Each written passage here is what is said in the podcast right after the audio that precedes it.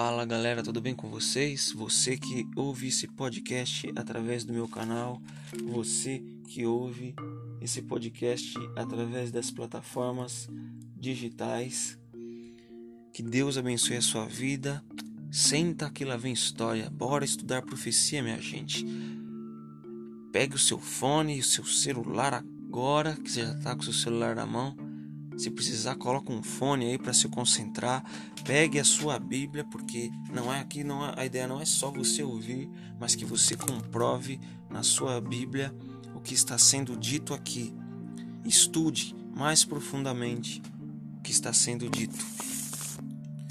Então vamos lá, Daniel capítulo 8, continuando a explanação do Império Medo-Persa.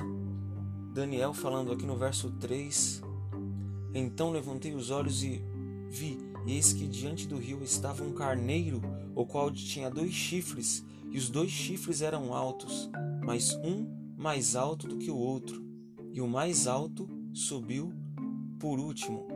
Vi que o carneiro dava amarradas para o ocidente, para o norte e para o sul, e nenhum dos animais lhe podia resistir, nem havia quem pudesse livrar-se do seu poder. Ele, porém, fazia segundo a sua vontade e assim se engrandecia. No verso 20 do capítulo 8, nós vemos que o anjo identifica assim: aquele carneiro com dois chifres que viste são os reis da Média e da Pérsia. Olha só, então o próprio verso do capítulo já identifica claramente que esse carneiro simboliza os reis da Média e da Pérsia. Então aqui fica claro que nós estamos seguindo a pista certa na interpretação da profecia. Quer dizer que realmente animais significam reinos. Então realmente estamos no caminho certo. Estamos seguindo a pista certa de interpretação. E aqui nessa profecia a Babilônia nem sequer é citada, pois Daniel teve essa visão. O Império Babilônico já estava bem no seu finalzinho na sua decadência extrema ali mesmo. E aqui diz que esse carneiro tinha dois chifres, um mais alto do que o outro. Os dois chifres eram medos e persas. E é engraçado que repete novamente, isso é muito bom para que nós memorizemos, né? Essas profecias se repetem em vários símbolos ali, para que também, acredito eu, nós possamos memorizar também e ver cada vez mais detalhes sobre esses impérios. Primeiro a Média dominava a Pérsia, como, vemos, como vimos, e depois se inverteu. A Pérsia dominou a Média. Porém, os medos não eram tratados como inferiores, mas como confederados, como associados, como aliados do Império Persa. E aqui nós vemos que esse carneiro ele dá marradas para o ocidente, o norte e o sul. O que, que significa isso? Nós vemos aqui que faz muito sentido quando vemos as conquistas de Ciro, por exemplo, conquistou a Lídia em 547 a.C., Babilônia em 539 a.C. Vemos também que Cambises estendeu conquistas até o sul no Egito e na Núbia, 525 a.C. E também Dário Staspes batalhou no norte contra os Essitianos.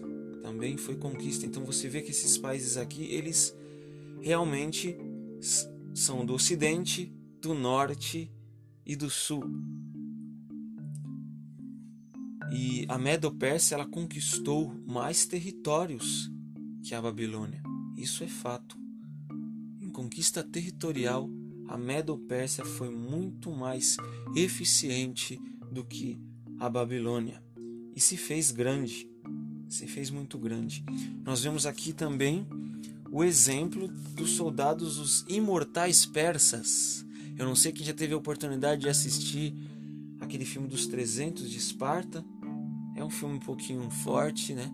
Mas quem já teve a oportunidade de assistir viu que lá é, existe os, os imortais persas. Eles existiram de fato. Era uma infantaria pesada de elite do Império Persa.